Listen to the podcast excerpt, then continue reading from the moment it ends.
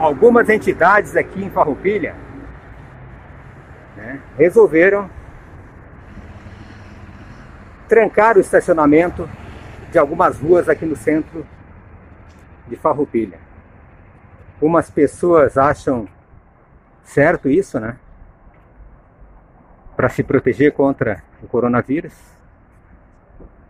Outras pessoas acham que não é certo. E principalmente os comerciantes, né? Não estão achando certo isso, mas o comércio tem uma entidade que responde por eles que também aceitou isso. É, as entidades tomaram essa decisão por unanimidade. Mas quem está certo e quem está errado em meio a tudo isso?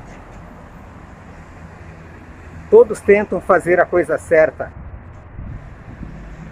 para diminuir o problema dessa pandemia.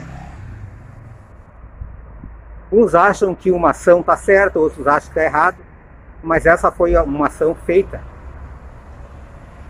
E a maioria da, da população não está gostando de não poder chegar no centro, aqui no centro da cidade, e não poder estacionar.